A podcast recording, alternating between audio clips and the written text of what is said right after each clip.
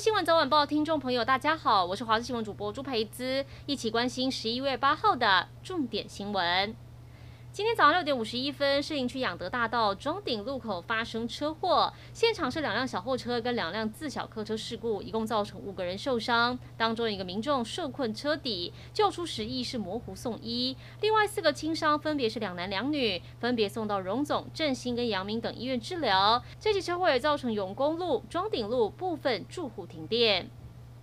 花莲秀林乡大里部落昨天晚上发生登山客下山时跌倒受伤意外。这个受伤的登山客是一个年纪大约六十岁的妇人，当时跟其他四十二个登山队员一起下山，但因为天色昏暗，没有注意到路况，踢到障碍物才会跌倒。当下造成妇人头部左侧受伤，鼻子有出血，左眼视力也因为受伤变得模糊。消防局在接获报案后，派出十九人上山救援。消防人员先把妇人固定在担架上，再轮流徒步把她背下山送医。为了抢拍悬日美景，竟然直接站在马路上。南投市民族路一连三天都有悬日高挂，而过去施工所会封路给民众拍个够，但今年因为疫情没办活动也没封路，但到场拍悬日的人还是很多，甚至为了拍照角度，好多人都跑到车来人往的马路中间，阻碍交通。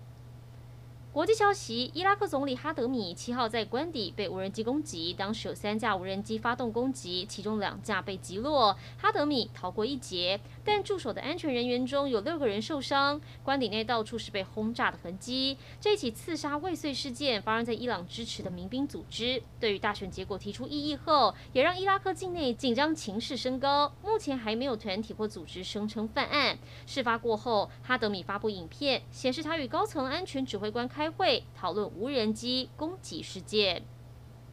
一起来关心天气。今天清晨封面通过后，东北季风增强，中部以北、东北部跟东部天气明显转凉，其他地方早晚也变得比较凉一点。北部跟东北部气温将从清晨起一路下降，高温将由清晨二十三、二十四度下降到晚上只剩十六度左右，跟昨天白天北部高温相较有十度左右的降幅，变化比较大，一定要多加留意。其他地方也是越晚越冷，至于中南部白天体感还是温暖舒适，但是日夜温差会比较大，早出晚归要适时增添衣物，以免着凉。而天气方面，北部跟东北部地区有短暂雨，东部跟东南部地区有局部短暂雨，中部地区南部山区也会有零星短暂雨，其他地方则是多云。由于东北风增强，台南以北、东部、恒春半岛沿海空旷地区以及外岛会有九到到十级的强阵风。基隆北海岸、东北部跟东部沿海也容易有长浪发生，海边活动一定要特别注意安全。